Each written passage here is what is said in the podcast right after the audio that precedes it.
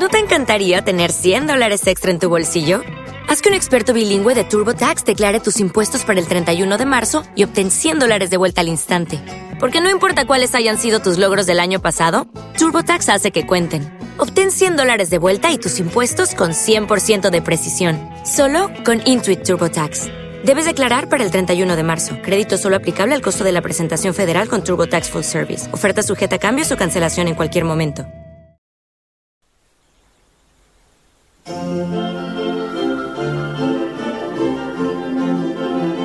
Mi amada familia Osana, que el Señor te bendiga.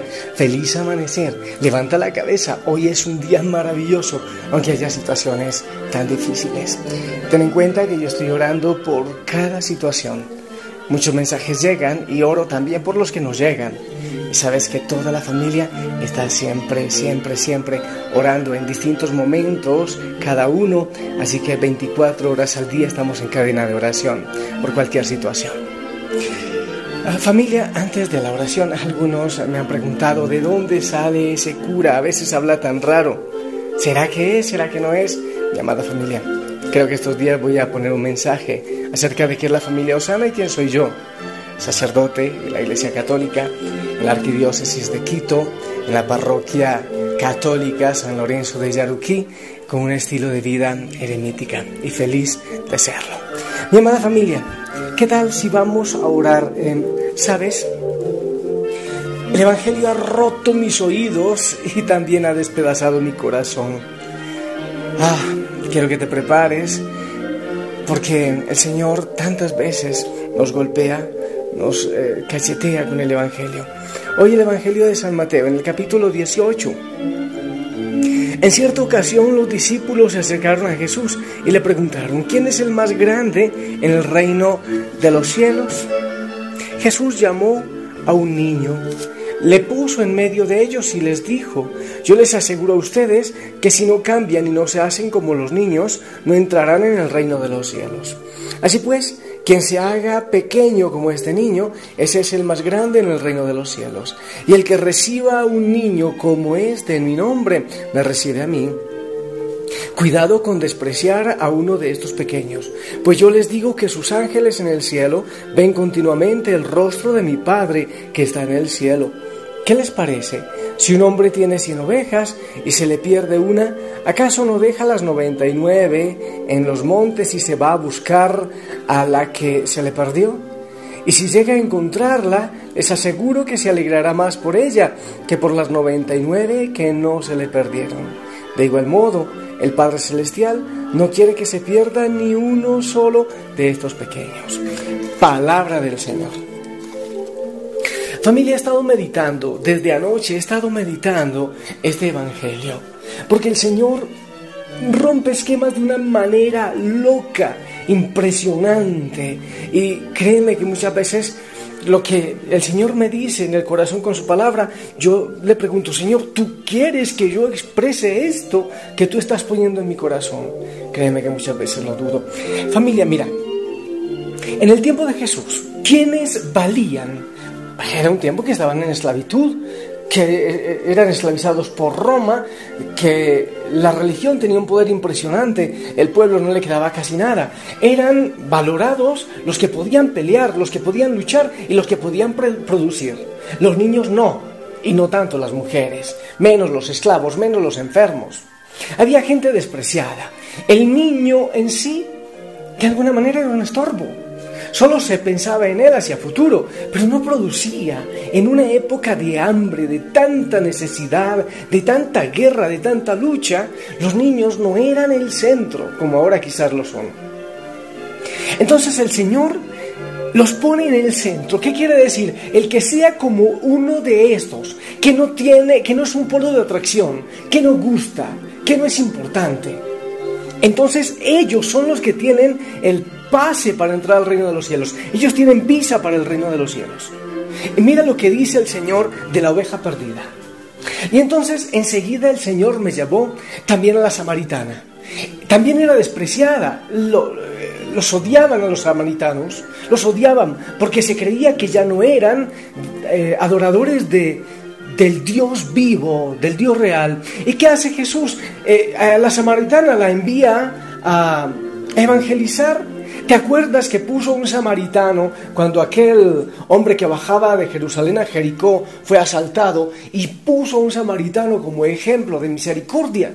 Ellos que eran odiados y despreciados, a un samaritano. ¿Y te acuerdas del centurión romano? ¿Te acuerdas de su situación, de la vida que vivía? Era, no era ni siquiera judío. Y el Señor incluso hoy día en la Eucaristía decimos eso, Señor, no soy digno de que, entres en mi casa, pero una palabra tuya bastará para sanarme. Fue eso lo que dijo el centurión romano y nosotros lo repetimos en la Eucaristía. Y no era cualquiera, era un centurión romano. ¿Y te acuerdas del cobrador de impuestos? ¿Te acuerdas de lo que el trabajo que tenía Leví?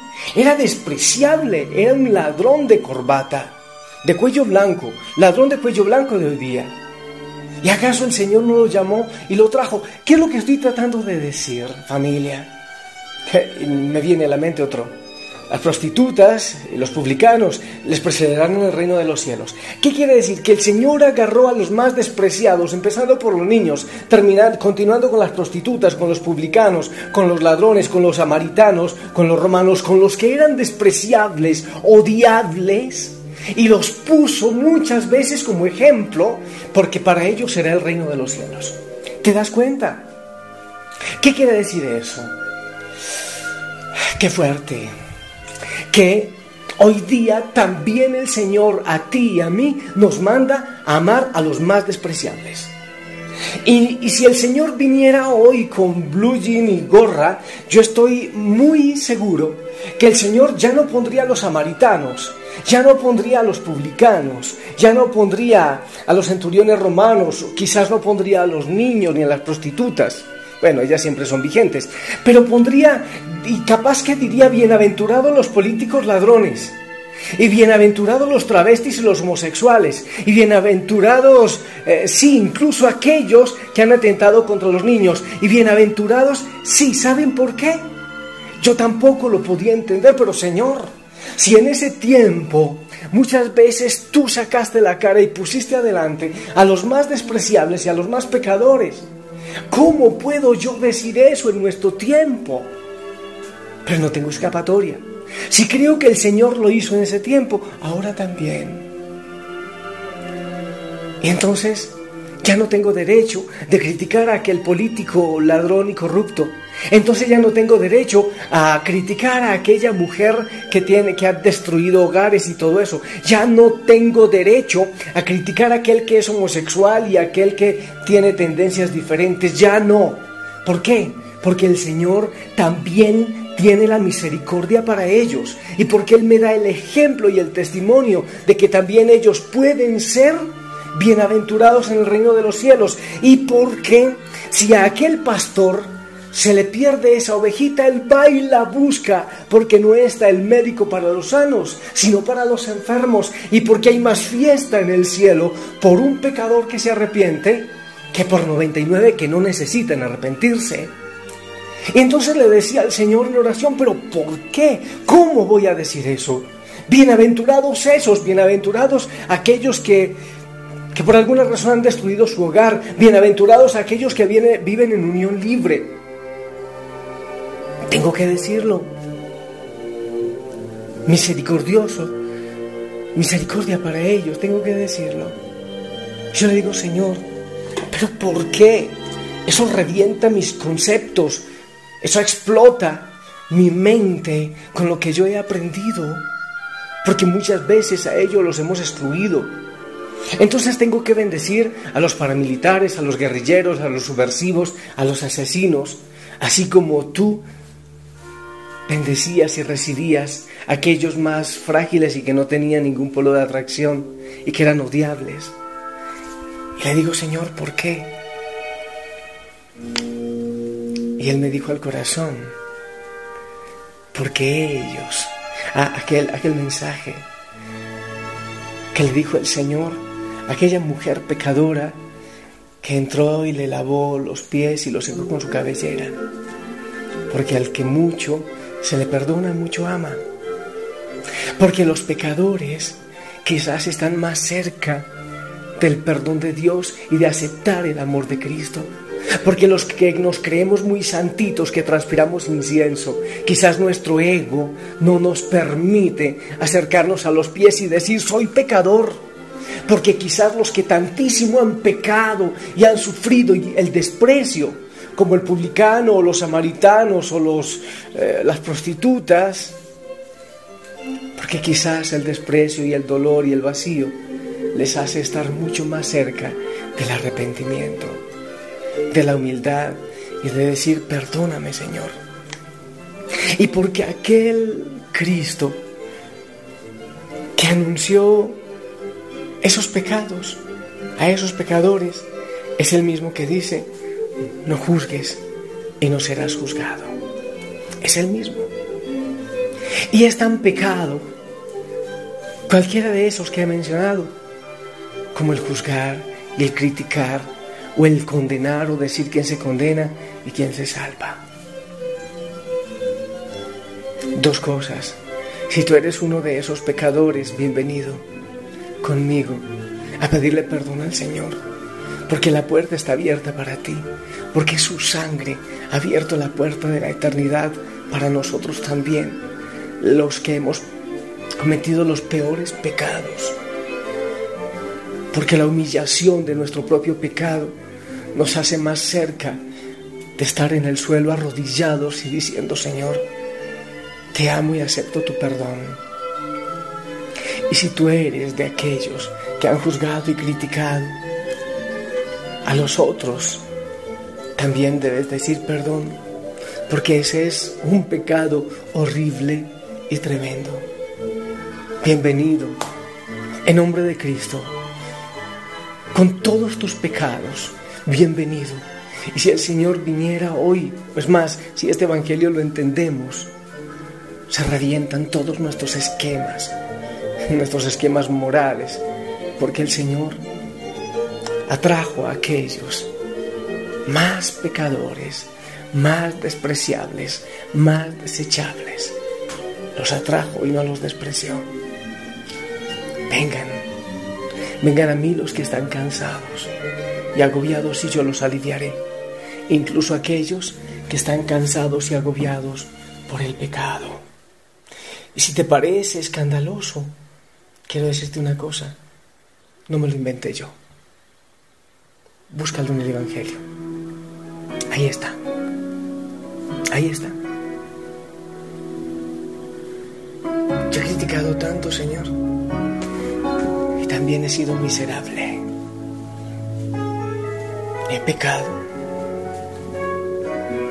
Y por todos los pecadores del mundo como yo, te pido perdón, Señor. Te pido que perdones desde nuestra crítica hasta el asesinato, hasta la pedofilia, hasta el sacrilegio, hasta cuando critico a los pastores de otra iglesia, a los más despreciables de ahora. Perdón, Señor. Perdón, porque no atraemos a los que a los que tú atraías, porque somos muchas veces cristianos elitistas.